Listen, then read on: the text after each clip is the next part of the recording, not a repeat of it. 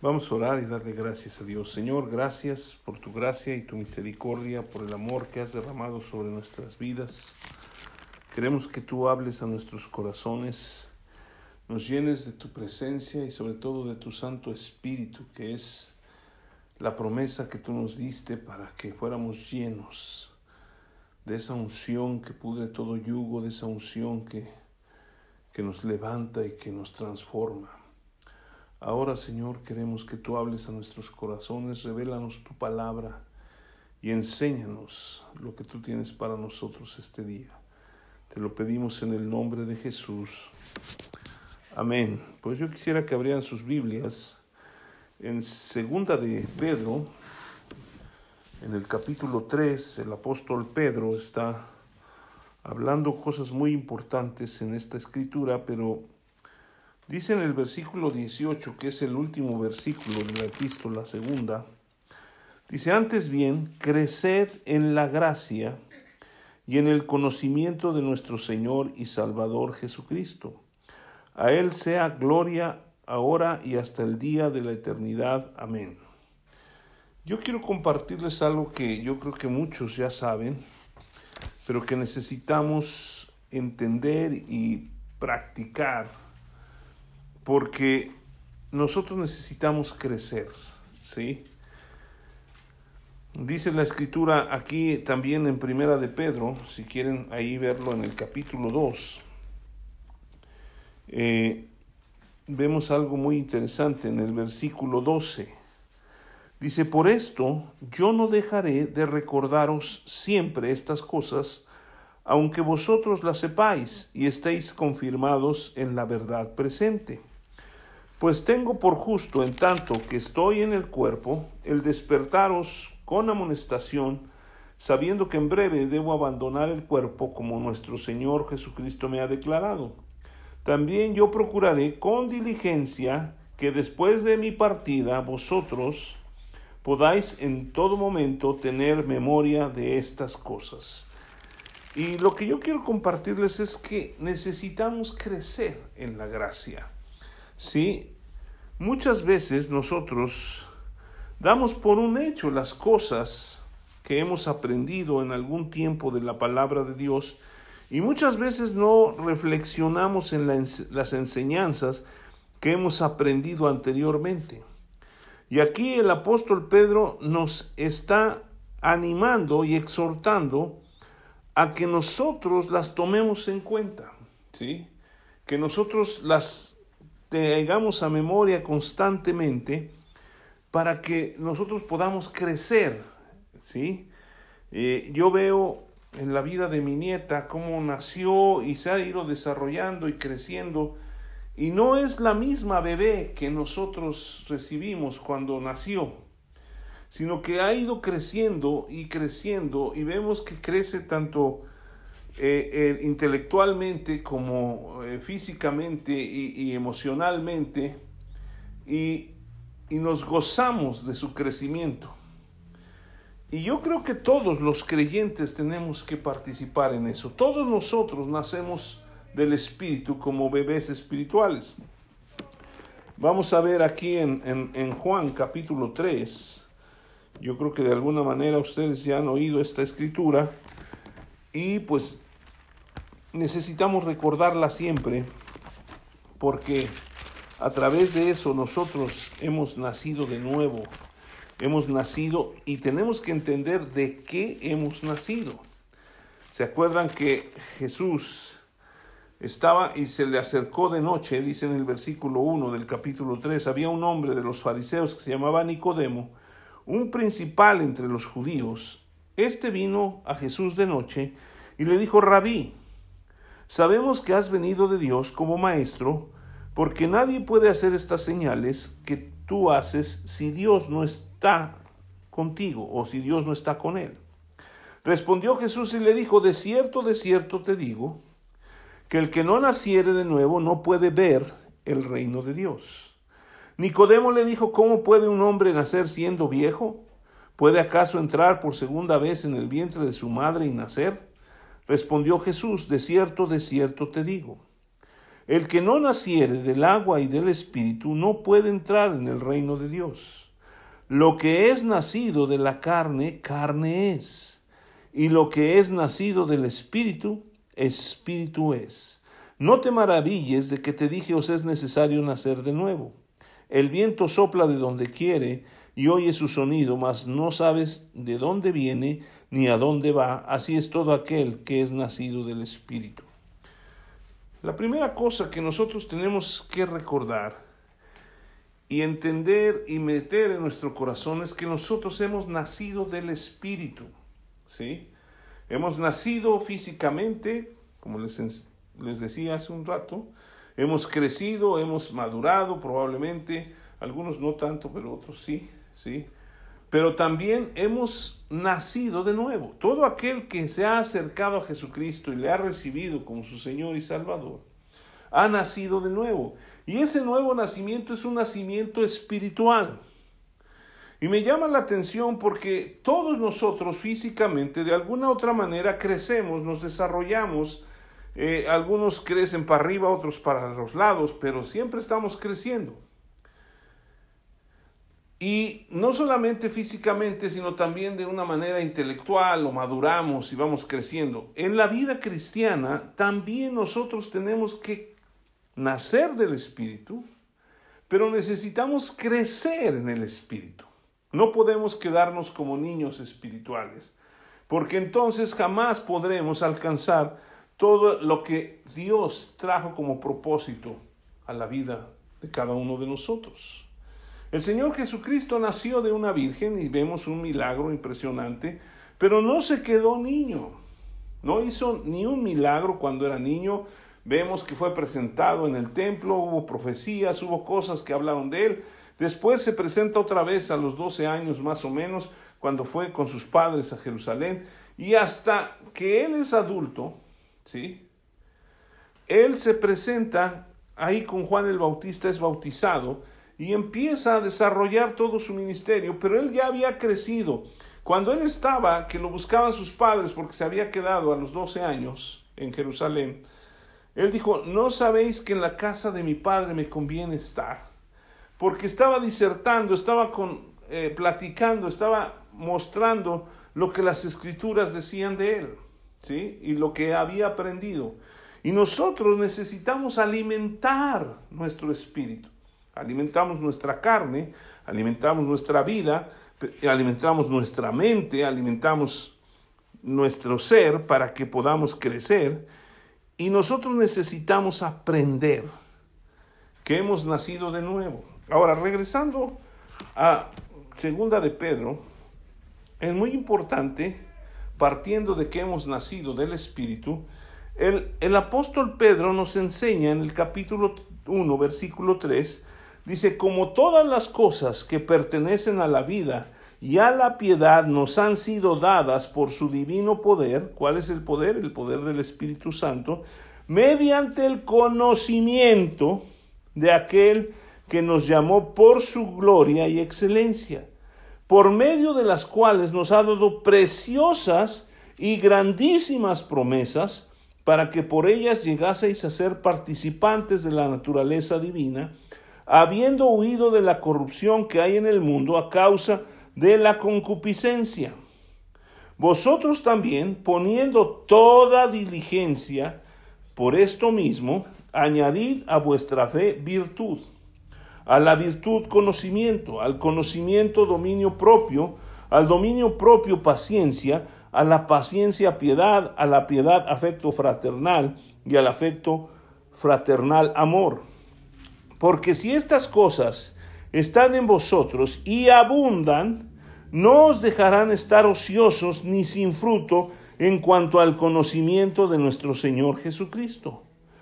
Pero el que no tiene estas cosas tiene la vista muy corta, es ciego, habiendo olvidado la purificación de sus antiguos pecados, por lo cual, hermanos, tanto más procurad hacer firme vuestra vocación y elección, porque haciendo estas cosas no caeréis jamás.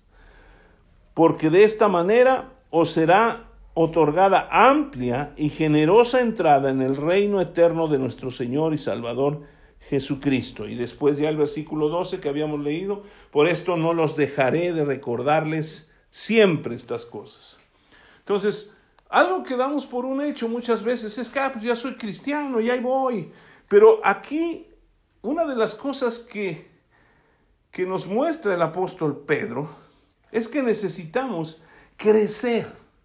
Necesitamos poner diligencia en el conocimiento de nuestro Señor Jesucristo. ¿Sí? En el capítulo 3, versículo 18, él dice, antes bien, creced en la gracia y en el conocimiento de nuestro Señor. ¿Sí? Necesitamos crecer, no podemos quedarnos como bebés espirituales, como niños espirituales, sino que necesitamos desarrollarnos. Cada uno de nosotros, como persona, Dios nos hizo únicos. No hay nadie que se parezca a nosotros. Todos somos diferentes. Y de la misma manera, Dios nos ha otorgado un llamamiento. ¿Sí? Nos ha atraído con cuerdas de amor hacia su presencia, hacia su, su Hijo, para que seamos transformados, pero tenemos un propósito. ¿Sí? Cuando estaba leyendo esto, yo me estaba dando cuenta de que conozco mucha gente que a través de los 38 años que llevo de conocer a Cristo, ha conocido muchas cosas de Dios y ha caminado supuestamente con Dios, pero conozco a muchos creyentes que constantemente están cayendo y cayendo y cayendo y cayendo. Y esto se debe a que no están entendiendo que han nacido del Espíritu, ¿sí? Y que Dios nos ha dado preciosas y grandísimas promesas para que por medio de ellas nosotros lleguemos a ser participantes de la naturaleza divina. Jesucristo, ¿sí? Es nuestro principal ejemplo y necesitamos aprender, ¿sí? A estar con Él. Aquí la clave en el capítulo 1, digo capítulo 2 y del 1 al 3 dice, como todas las cosas que pertenecen a la vida y a la piedad nos han sido dadas por su divino poder mediante el conocimiento de aquel que nos llamó por su gloria y excelencia, o sea, conocemos a Jesucristo, nacemos de nuevo, y dice, por medio de las cuales nos ha dado preciosas y grandísimas promesas, para que por ellas llegaseis a ser participantes de la naturaleza divina, habiendo huido de la corrupción que hay en el mundo a causa de la concupiscencia, vosotros también poniendo toda diligencia, y empieza a hablar de que nosotros necesitamos crecer. Tenemos que añadir a nuestra fe virtud y todo lo que dice aquí la escritura. ¿sí? Aquí la cuestión es que necesitamos crecer. Necesitamos dejar de, de estar solamente en un lugar cómodo, esperando que sucedan cosas espirituales cuando no nos metemos en las cosas espirituales. Como creyentes de Dios o seguidores de Cristo, necesitamos crecer en lo espiritual. ¿Sí? En Efesios capítulo 4, si quieren ir allá, es unos libros antes, Efesios capítulo 4, Y vamos a leer desde el versículo 11. ¿Sí?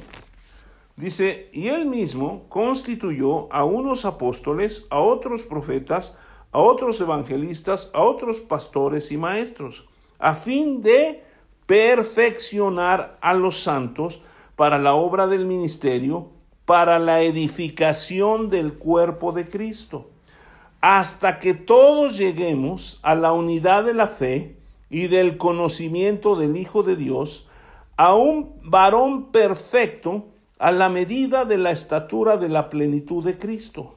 ¿Sí? Lo que Dios quiere es que nosotros cada día seamos más como Jesús. ¿Sí? Y nosotros debemos llegar a la unidad de la fe hasta que lleguemos a la a, ser como un varón perfecto. ¿Qué es el varón perfecto? El varón perfecto en la Biblia también perfecto se traduce como maduro. Una persona que crece y que madura espiritualmente. Con ese propósito Dios dejó a las personas para que nos enseñaran. Pero nosotros, como dice el apóstol Pedro, necesitamos poner diligencia en lo que es el conocimiento de la gracia de nuestro Señor Jesucristo. Ahora, aquí dice en el versículo 14, eh, ¿cuál es el propósito de que nosotros lleguemos a entender, ¿sí? Y lleguemos a madurar. Dice, para que ya no seamos niños fluctuantes, llevados por doquiera de todo viento de doctrina, por estratagema de hombres que para engañar emplean con astucia las artimañas del error. ¿Se dan cuenta?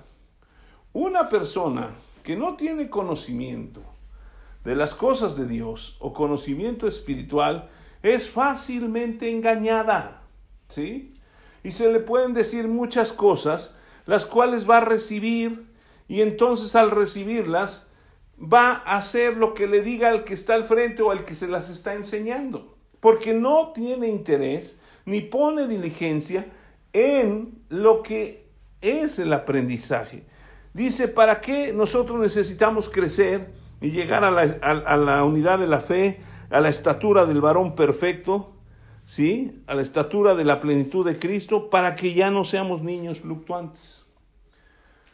Un niño, ¿sí? Cuando es bebé y cuando es niño, pues de repente son caprichosos, ¿sí? De repente son eh, niños que, que quieren hacer su propia voluntad, pero para eso están los padres, para enseñarles, y para eso está el palo también para quitarles la necedad. Entonces, la cuestión aquí es que nosotros nos interesamos porque nuestros hijos crezcan y maduren. ¿Para qué? Para que no sean llevados por cualquier viento de doctrina.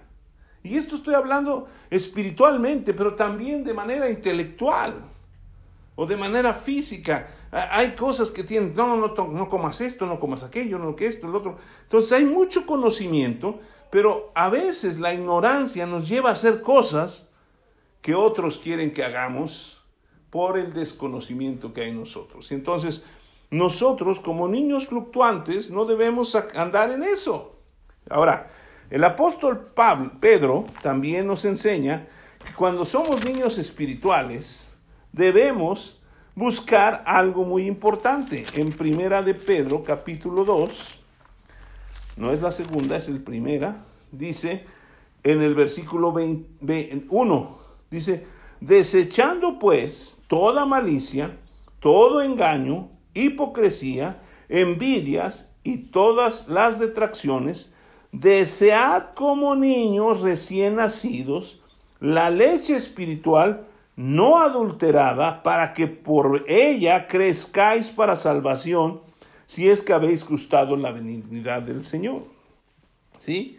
Nosotros cuando nacemos de nuevo en Cristo, necesitamos desear, ¿sí? Como niños, la leche espiritual no adulterada. Ahora, la palabra de Dios es leche para los recién nacidos, pero es alimento sólido para todos aquellos que mediante el ejercitarse en la palabra se alimentan y van creciendo, ¿sí? Entonces nosotros como seguidores de Cristo tenemos que hacer que nuestra vida espiritual crezca y nuestra meta es esa, alcanzar la estatura del varón perfecto. Ahora, la Biblia dice en Filipenses capítulo 1, versículo 6, si ustedes lo quieren leer después, dice, estamos persuadidos de esto, que el que comenzó la obra en nosotros, la perfeccionará hasta el día de Jesucristo. Entonces, hasta que venga Jesucristo o hasta que nosotros partamos, ¿sí? Y esperemos a Jesucristo después. Necesitamos estar siendo perfeccionados o madurados. No podemos quedarnos como niños espirituales. Ay, es que yo ya recibí a Cristo. ¿Hace cuánto?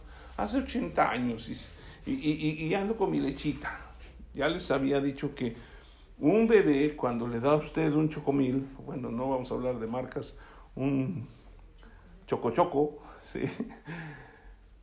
se llena de leche los bigotes y hasta le sacamos fotos y decimos, ¡Wow! ¡Qué bonito! y todo eso. Pero ya un hombre de 40, 50 años que se llena los bigotes de leche en lugar de dar risa, dar repulsión, asco. ¿Sí? Entonces, nosotros igual, no podemos estar nomás tomando lechita espiritual. Ya necesitamos empezar a tomar alimento espiritual. Ahora, necesitamos añadir lo que decía el apóstol Pedro, añadir a nuestra vida, dice en el versículo 5 de, de segunda de Pedro 1, vosotros también, pero vea qué dice, poniendo toda diligencia, por esto mismo añadir a vuestra fe virtud, a la virtud conocimiento, al conocimiento dominio, propio, al dominio propio paciencia, a la paciencia piedad, a la piedad afecto fraternal y al afecto fraternal amor. Porque si estas cosas están en vosotros y abundan, no os dejarán estar ociosos ni sin fruto en cuanto al conocimiento de nuestro Señor Jesucristo. Dice, pero el que no tiene estas cosas, tiene la vista muy corta. Es ciego habiendo olvidado la purificación de sus antiguos pecados. Hay personas que ya se les olvidó que Dios le perdonó sus pecados. Porque no están metidos en las cosas de Dios. ¿Sí? Y ellos creen que saben todas las cosas espirituales. Pero les preguntas, ¿Él es justo? Pues pues mira, yo trato y, me ponen mil cosas. Pero la verdad es que aquí surge una pregunta. ¿Cómo puedo yo añadir estas cosas a mi vida? Primero, tiene que poner diligencia, o sea, póngale todo el empeño, póngale tiempo, póngale el dinero, póngale lo que tenga que ponerle para que usted pueda añadir. Pero estas cosas también son espirituales. Y esto solamente lo vamos a recibir y lo vamos a poder añadir mediante el fruto del Espíritu Santo que viene a nuestras vidas. En Gálatas capítulo 5, si quiere ir allá, encontramos cuál es el fruto del Espíritu, que es más o menos lo que está diciendo el apóstol Pedro en otras palabras. Aquí lo está diciendo el apóstol eh, Pablo. ¿sí? En Gálatas 5:22 dice, mas el fruto del Espíritu es amor, gozo, paz, paciencia, benignidad, bondad, fe, mansedumbre, templanza. Contra tales cosas no hay ley. Pero los que son de Cristo han crucificado la carne con sus pasiones y deseos. Si vivimos por el Espíritu, andemos también por el Espíritu. No nos hagamos vanagloriosos, irritándonos unos a otros y, o envidiándonos unos a otros. ¿Sí? Aquí es muy claro el apóstol Pablo cuando está diciendo, ¿saben qué? Nosotros necesitamos vivir en la plenitud del Espíritu. ¿Sí? Necesitamos vivir en el Espíritu. Si usted lee Romanos 8 y después vamos a ver algunas partes, habla de, de vivir en el Espíritu. ¿Y cómo sé cuando yo ya estoy siendo una persona que está madurando espiritualmente? Pues cuando usted deja de tener esas vanagloriosos, esos eh, vanagloria o está irritándose unos a otros o envidiándose unos a otros. ¿Sí? Eso no viene de Dios y eso no es del Espíritu.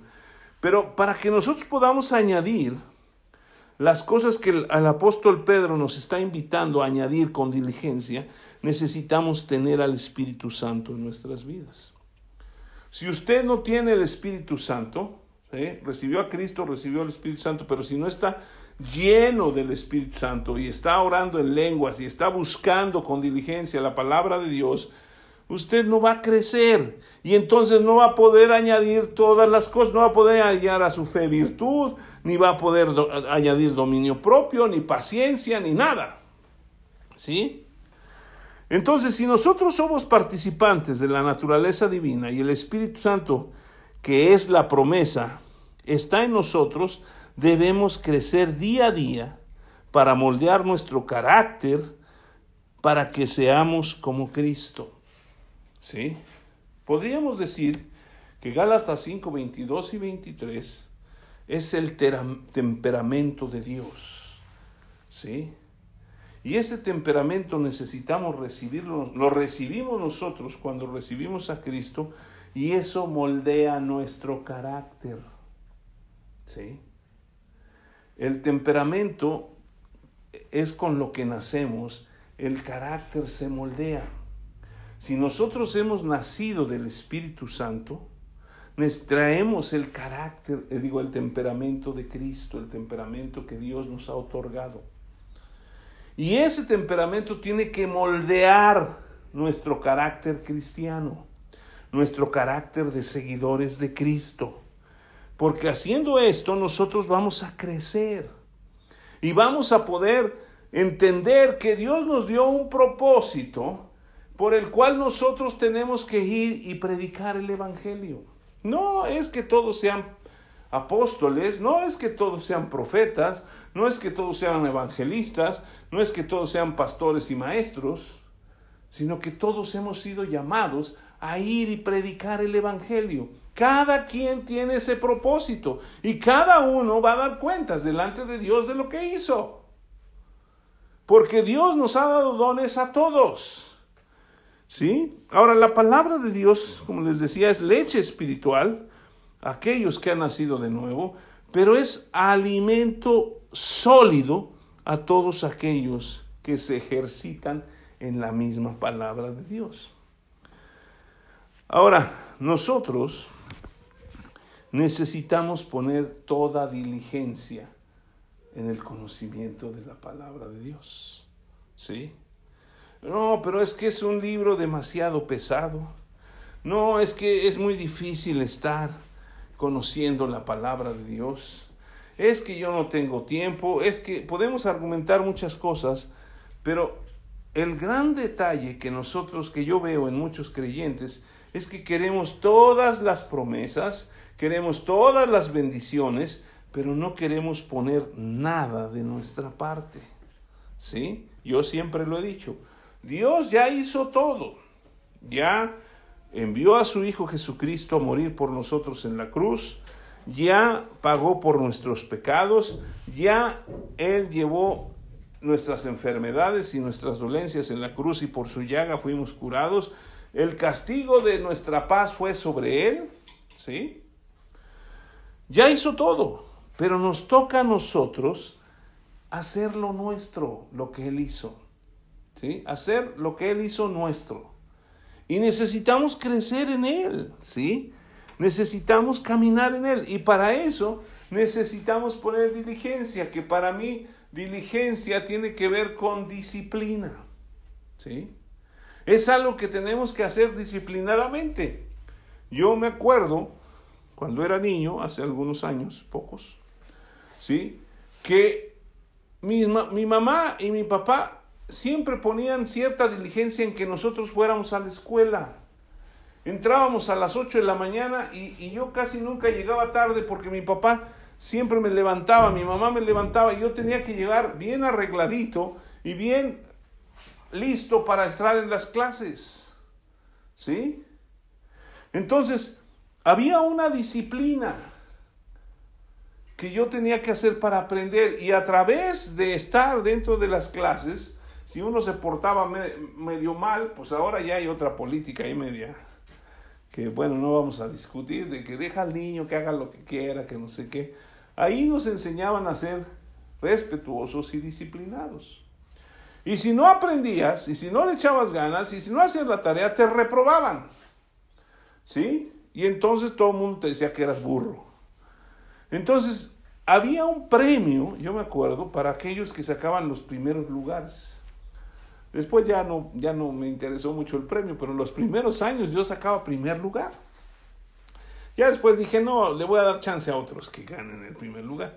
Pero esta situación nos llevó a una disciplina. Y a través de los años, seguimos yendo a la escuela, seguimos estudiando y alcanzamos ciertas metas. Esas metas son muy importantes porque entonces nosotros buscamos seguir disciplinándonos para alcanzar esas metas. Algunos quieren ser bomberos, algunos otros quieren ser policías, otros quieren ser ingenieros, otros arquitectos, y cada uno tiene un deseo en su corazón y una meta que se ha trazado. Y eso lo hacemos de manera personal. Pero yo, yo quisiera animar a, todos a que pongamos una meta en lo que queremos ser en lo espiritual. ¿Sí? ¿Por qué? Porque al final de cuentas, si no tenemos una meta a alcanzar, pues no vamos a poner esa diligencia para alcanzarla. Yo me propuse en el inicio de este año que tenía que leer toda la Biblia dos veces en todo el año. Ya la terminé una vez y voy la segunda vez. ¿Sí? Ya sea leyéndola, escuchándola, pero usted tiene que estar constantemente. ¿Sí? Y me he propuesto ciertas cosas en cuanto a lo espiritual. Estoy deseando con todo mi corazón que abramos una reunión ya para enero. Y quiero hacerlo y voy a buscar cómo lograrlo con la ayuda de Dios. O Dios me está poniendo eso en el corazón. Y esa es una meta. Pero tengo que trabajar para ella. ¿Cómo? Orando, buscando un lugar, tocando el corazón de la gente para que venga a, a esa reunión. Porque ¿para qué voy a venir a una reunión si no va a venir la gente? Y también tengo que estudiar para que mi enseñanza se les antoje a los demás. Porque si usted tiene un restaurante y usted no hace, hace muy buenos frijoles y muy ricos, la gente va a ir. Pero si otro pone su restaurante junto al de usted y hace frijoles buenos, pero también le añade la carne muy sabrosa, pues ¿a dónde va usted a ir? Pues entonces no nada más necesitamos ir a tomar leche. Necesitamos buscar dónde está el alimento espiritual, tanto leche como la leche espiritual no adulterada como el alimento sólido. Entonces yo quisiera que veamos cuál sería un, bueno, la, la parte de la disciplina. En Hebreos capítulo 12, el escritor de Hebreos, que para mí en lo personal es el apóstol Pablo, dice en el capítulo 12, versículo 5, dice, y habéis ya olvidado la exhortación que como a hijos se os dirige diciendo, Hijo mío, no menosprecies la disciplina del Señor, ni desmayes cuando eres reprendido por Él porque el Señor al que ama disciplina y azota a todo aquel que recibe por hijo. Si soportáis la disciplina, Dios os trata como a hijos. Pero qué y porque qué hijo es aquel a quien el padre no disciplina? Vemos hoy muchas cosas que no hay disciplina en los niños o en los jóvenes y hacen los que, lo que quieren. Hasta pareciera que los padres le tienen miedo a los hijos y les piden permiso a los hijos oye, ¿me puedo quedar en la casa para que tú vayas al antro? Casi, casi le dice el papá, ¿sí? Y, y, y el papá le dice, ¿a qué horas vas a venir? Pues a la, a, la, a la hora que yo quiera. Ah, entonces sí, está bien, ¿verdad? Pero no estoy hablando de golpes, ni voy a hablar de disciplina en cuanto a castigos. Aquí nos está diciendo, dice eh, en el versículo 5, y y habéis ya olvidado la exhortación que como a hijos se os dirige, diciendo, Hijo mío, no, no menosprecies la disciplina del Señor, ni desmayes cuando eres reprendido por Él. Yo estaba tratando de analizar el por qué hoy en día muchos creyentes, bueno, como se llaman muchos cristianos, ¿sí? yo quiero ser un seguidor de Jesucristo, un discípulo, ya no quiero que me digan cristiano porque ya ahora la palabra cristiano se ha deteriorado tanto, pero muchos cristianos no se les puede exhortar o disciplinar o llamar la atención porque luego te dicen, luego, luego, es que tú no tienes amor. Es que me estás ofendiendo. ¿En qué? Te estoy diciendo lo que dice la escritura. Si estás pecando, al pecado se le llama pecado. ¿Sí?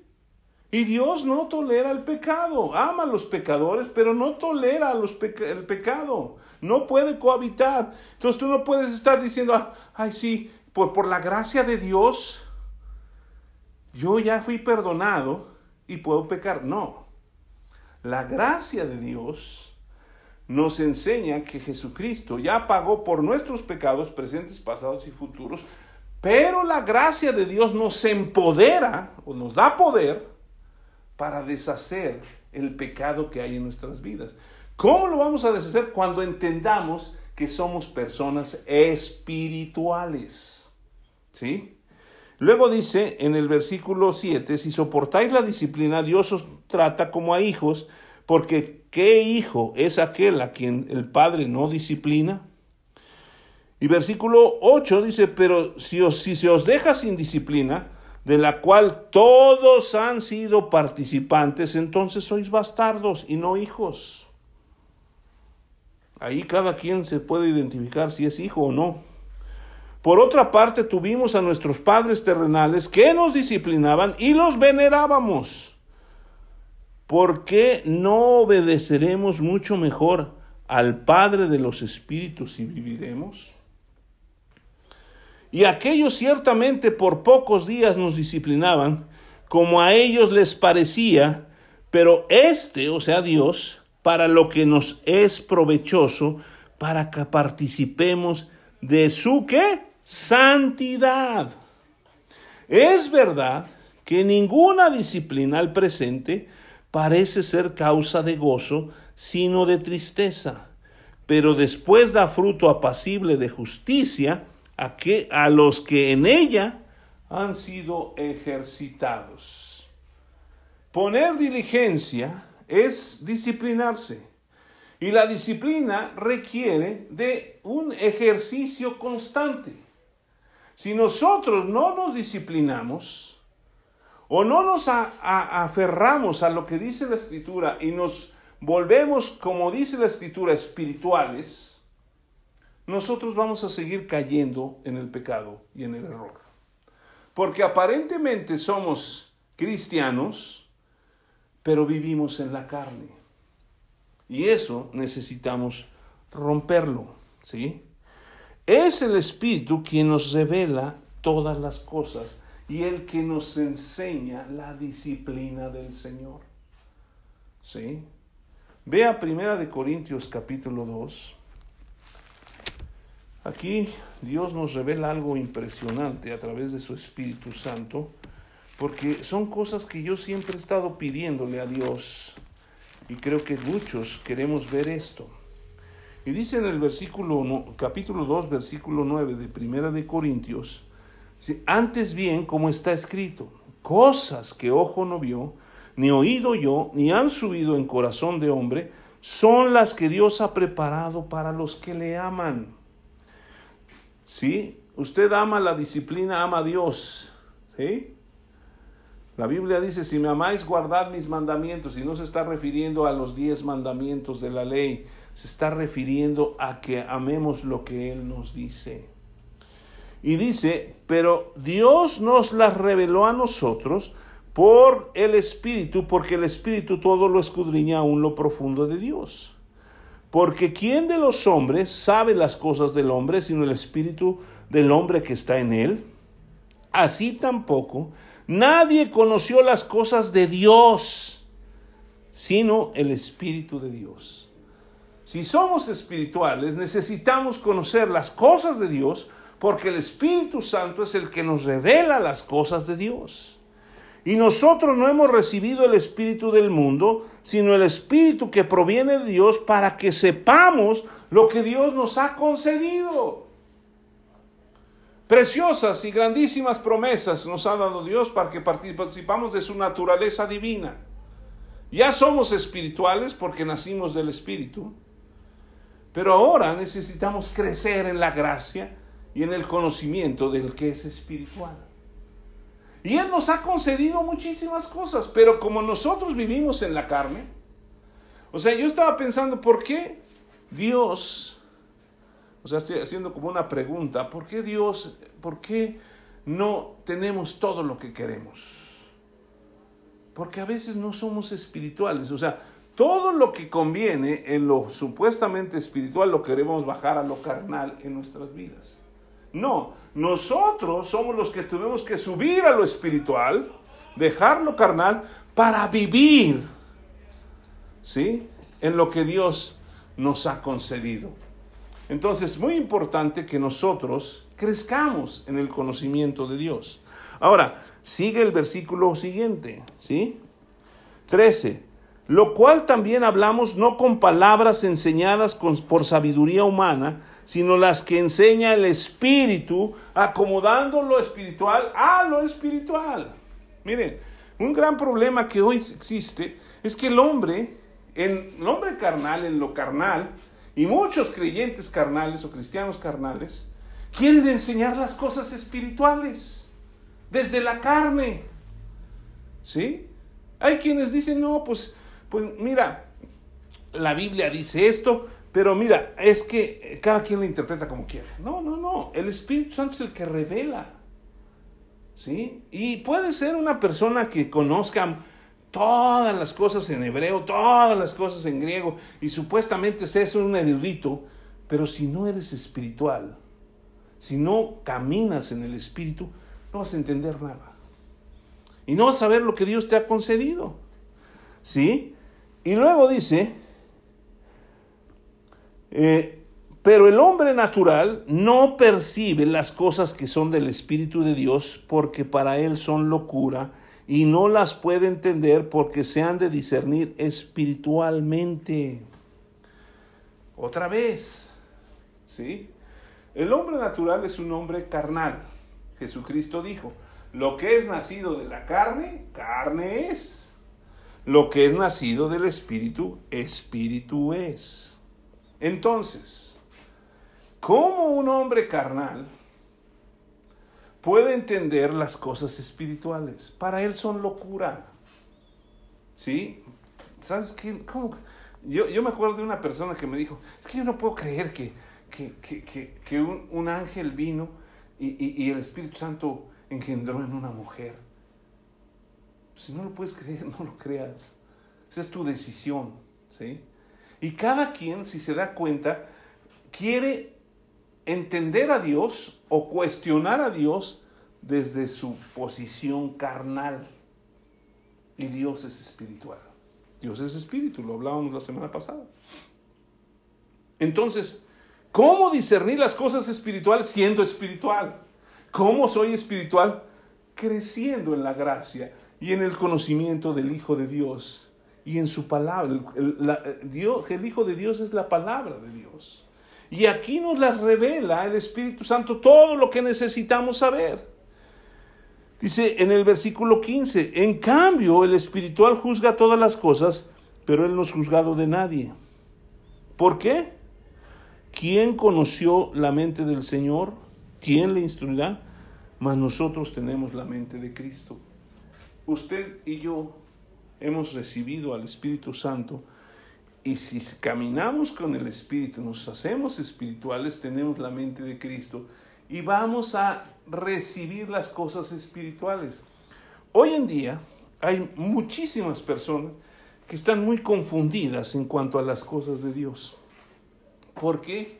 Lo vuelvo a decir, porque desde la carne quieren analizar las cosas espirituales. Y eso no se puede. ¿Sí? No se puede. Entonces, hay gente que le dice, no, es que eh, eh, pone un huesito a tu hijo y le amarras acá arriba y todo eso, porque, porque, porque, pues Dios, no, Dios no dijo eso. Eso lo hacían los, los picapiedra, ¿no? O sea, agarramos cosas muy raras, incluso cosas ocultas, y las queremos supuestamente espiritualizar, pero son carnales. La otra vez andaba manejando y andaba por, por ahí, por un, el centro de Puebla, y hay un, un, santuario hacia la muerte. Y decía santuario, santuario al Dios y la muerte. Como si Dios y la muerte estuvieran al mismo nivel. Y la gente está ciega. ¿Por qué? Porque es carnal. Y no estoy ofendiendo a nadie, todos somos carne. Pero si hemos nacido del Espíritu, necesitamos vivir como espirituales. Y ya lo decía el apóstol Pablo, no teniendo eh, no irritándonos unos a otros, no estamos en pleito constantemente en cuanto a cosas espirituales. ¿Por qué hay tantas, tantas y tantas denominaciones y, y tantas creencias? ¿Por qué? Porque a alguien carnal se le ocurrió hablar supuestamente algo espiritual, dejando a un lado todo lo que dice el Espíritu Santo en la palabra de Dios. Y lo vuelvo a repetir, la palabra de Dios, digo, el Espíritu Santo jamás va a ir en contra de lo que dice la palabra de Dios. Y la palabra de Dios se entiende por la misma palabra de Dios. Seguimos adelante. Ahora, tenemos que vivir como espirituales, no como carnales. ¿Sí? Si no crecemos y maduramos, seguiremos viviendo como carnales. Mire, si no lo cree, vea Primera de Corintios capítulo 3. Terminamos en el 16 y ahí antes no había divisiones en el versículo 1, dice, de manera que yo, hermanos, no pude hablarles como a espirituales, sino como a carnales, como a niños en Cristo. Os di a beber leche y no vianda, porque aún no erais capaces, ni sois capaces todavía, porque aún sois carnales, pues habiendo entre vosotros celos, contiendas, disensiones, ¿no sois carnales y andáis como hombres? ¿Sí? ¿Se da cuenta? El mismo apóstol Pablo está respondiendo a la pregunta que, que estaba haciendo antes. ¿Sí? No les puedo hablar como espirituales porque son carnales, porque siguen siendo niños, que son berrinchudos que ahí no me gustó aquí porque no hay amor, ahí no me gustó allá porque no, que no, ay, aquí piden mucho dinero, aquí no, aquí no, ah, usted es carnal. ¿Sabía usted que el diezmo es espiritual? Pues por eso no le gusta a los hombres, a los hombres carnales. Porque el diezmo es la respuesta de un corazón espiritual, de un hombre espiritual, una mujer espiritual, en agradecimiento al Dios Todopoderoso. Ay, no, pero ahí piden dinero, hay esto y lo otro. Pues, cuando usted llega a un lugar que está muy cómodo y todo, ¿cómo se paga eso? Usted quiere aire acondicionado, buenos asientos, estar bien, pues eso se paga. Me impresiona que la gente sí puede pagar grandes cantidades por ir a un curso de superación personal y le lavan el coco desde el hombre hacia el hombre. Ay, contentos salen pagando y miles de pesos. Ah, pero si Dios no le pide que de usted, a todos nos pide lo mismo. Si usted gana un millón de pesos, le está pidiendo el diezmo. Si gana diez mil pesos, le está pidiendo el diezmo. A cada quien nos pide. Pero solo los espirituales. Porque los que son carnales no entienden las cosas espirituales. Y para ellos se les hace una locura. ¿O no? Y eso es lo que vivimos actualmente locuras, locuras. Que todo mundo dice, es que eso no, no, no, es que eso es ser espiritual. Pues es la esencia para poder ser un hombre que va a ir al cielo, porque en el cielo todos vamos a ser como Cristo cuando resucitó, espirituales. Entonces, vuelvo a leerlo, de manera que yo, hermanos, no pude hablarles como a espirituales, sino como a carnales como a niños en Cristo y les tuve que dar otra vez leche, porque si les doy la carne se atragantan, porque si les doy carne no la van a entender, porque no han sido ejercitados, no han podido poner diligencia y disciplina a entender y conocer las cosas de Dios. Nosotros necesitamos crecer. Vaya conmigo otra vez a Primera de Pedro, capítulo 3. en el versículo 10. No habíamos leído esto, ¿verdad? Pero dice en el versículo 10 del capítulo 3, pero el día del Señor vendrá como ladrón en la noche, en el cual los cielos pasarán con grande estruendo, y los elementos ardiendo serán deshechos, y la tierra y las obras que en ella hay serán quemadas. Puesto que todas estas cosas han de ser deshechas, ¿cómo no debéis vosotros andar en santa, en santa y piadosa manera de vivir? Perdón, es... Ah, sí, yo que dije primera de Pedro. Perdón, estoy... Déjame ver, porque creo que sí es primera o segunda.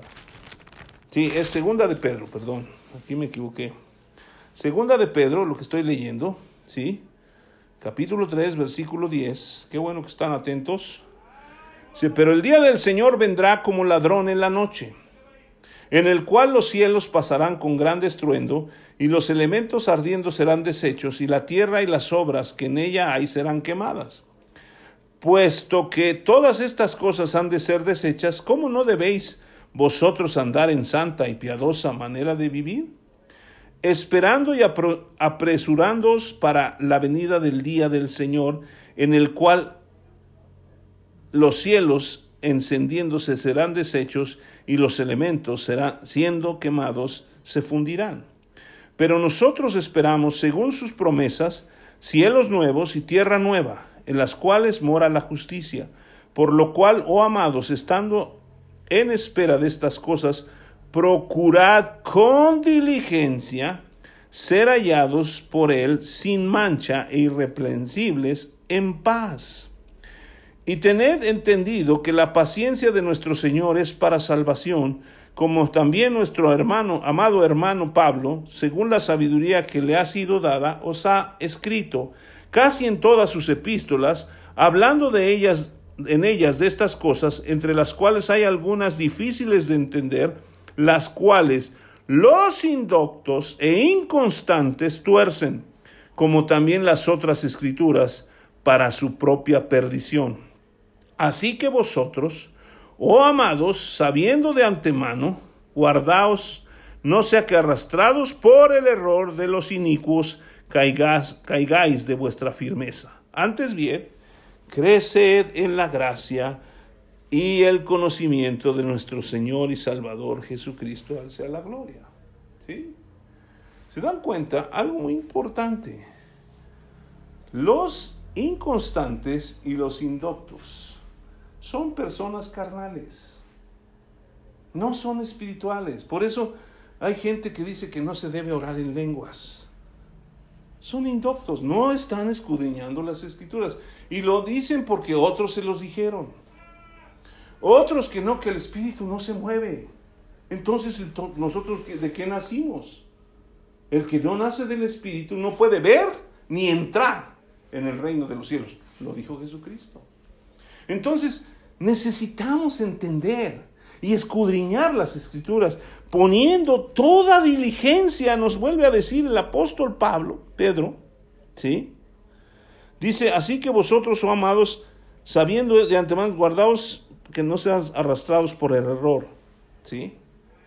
¿Por qué? Porque ahí vamos. Ah, pues lo dijo fulano, ahí vamos. Todos, todos, todos. Necesitamos capacitarnos. ¿Sí?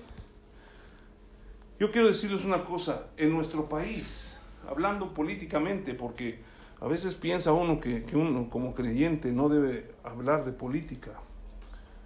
Pero en la política la gente es tan ignorante que por eso somos arrastrados al error. Nos dicen tantas mentiras y nos dicen esto y aquello y que sí, que no, que cuándo y todo. Y nosotros cuándo nos podemos nos ponemos a analizar lo que están diciendo. Cuando andan pidiendo los votos, todo el mundo le dice promesas y esto y aquello y todo. En realidad, y somos arrastrados por el error. Bueno, lo mismo sucede en las cosas de Dios algún loco que se le ocurrió que el Espíritu Santo, que, que, Jesucristo vino a, a, a, este, América y por medio de un ángel recibió una revelación y son arrastrados. Cuando la escritura dice que si aún un ángel, ¿sí? Trajera otro evangelio, sea maldito. Y nosotros, ah, sí, sí, y ahí andamos contentos. Necesitamos, perdónenme que yo lo diga así, pero necesitamos ya ponerle un alto al error, como se le está poniendo un, un alto a la corrupción política. Y no estoy a favor de uno ni de otro, sino estoy en contra de que se siga robando lo que se roban. Entonces nosotros necesitamos crecer en la gracia, en el conocimiento. Usted y yo estamos tan lejos de conocer y ser espirituales como no sé hasta dónde puede usted ver. Yo veo perfectamente como a unos 20 centímetros. De mi cabeza, mis ojos, hacia la palabra de Dios. Y si no lo ve muy bien, acérqueselo más. Y si necesita alejárselo, acérqueselo, aléjeselo. O si no, escúchelo. Porque el Espíritu Santo es el que nos revela todas las cosas. Y para terminar, yo quisiera que abrieran sus Biblias en Filipenses. Filipenses capítulo 3.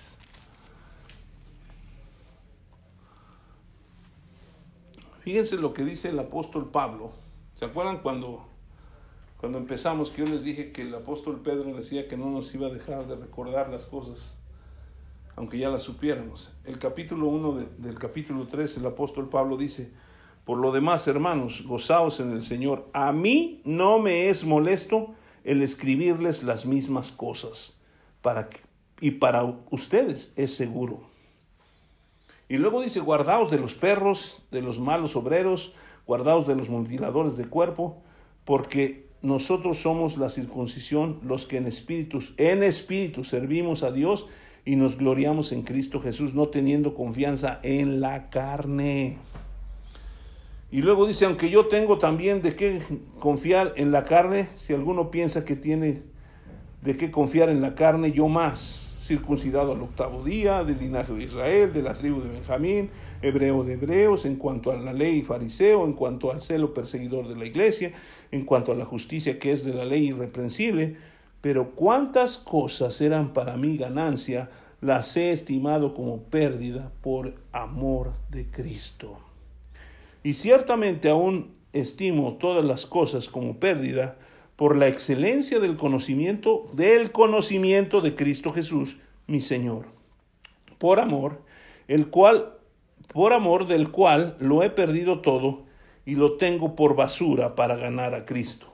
Y ser hallado en él, no teniendo mi propia justicia, que es por la ley, sino la que es por la fe de Cristo, la justicia que es de Dios por la fe a fin de conocerle y el poder de su resurrección y la participación de sus padecimientos, llegando a ser semejante a él en su muerte, si en alguna manera llegase a la resurrección de entre los muertos, no que lo haya alcanzado ya, ni que ya sea perfecto, sino que prosigo para ver si logro asir aquello para lo cual fui también asido por Cristo Jesús. Y nos enseña algo muy impresionante. Hermanos míos, yo mismo no pretendo haberlo ya alcanzado, pero una cosa hago, olvidando ciertamente lo que queda atrás y extendiéndome hacia lo que está delante, prosigo a la meta, al premio del supremo llamamiento de Dios en Cristo Jesús. Así que todos los que somos perfectos, o sea, maduros, esto mismo sintamos, y si otra cosa sentís, también os lo revelará Dios. Pero en aquello a que hemos llegado, sigamos una misma regla, sintamos una misma cosa. Dejando lo que queda atrás, extendámonos hacia la meta, al supremo llamamiento de Dios. ¿Cuál es su meta en lo espiritual? Quedaría como una pregunta que cada uno tiene que responder. Yo quiero ganar almas para Cristo, porque eso es lo que Cristo me pidió que hiciera. ¿Cómo lo voy a hacer? Estoy pidiéndole su guianza.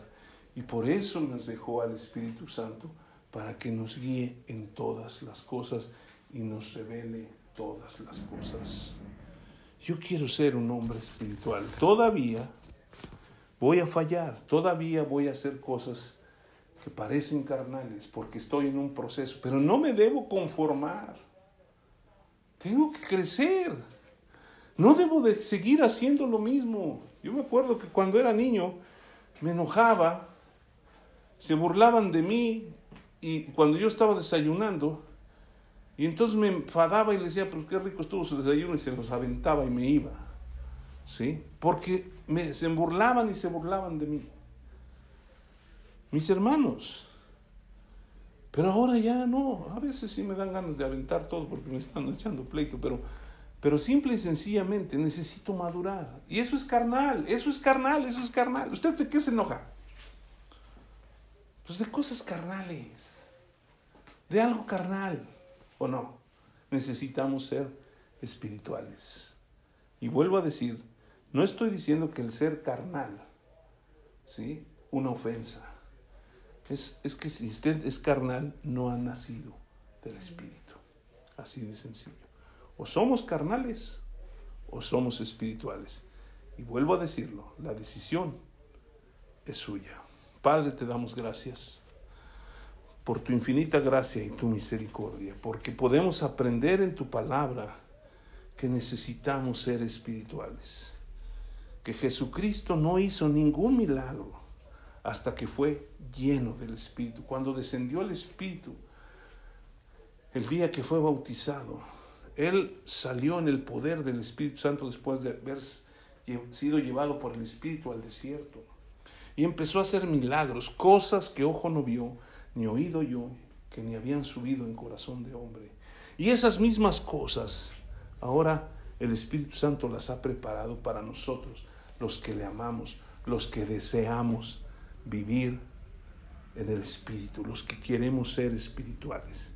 Yo te pido, Señor, que tú reveles al corazón de cada persona, toque su vida y les hagas entender que es nuestra responsabilidad, es la diligencia nuestra, es la disciplina nuestra la que nos va a llevar a vivir como seres espirituales. En el nombre de Cristo Jesús. Amén.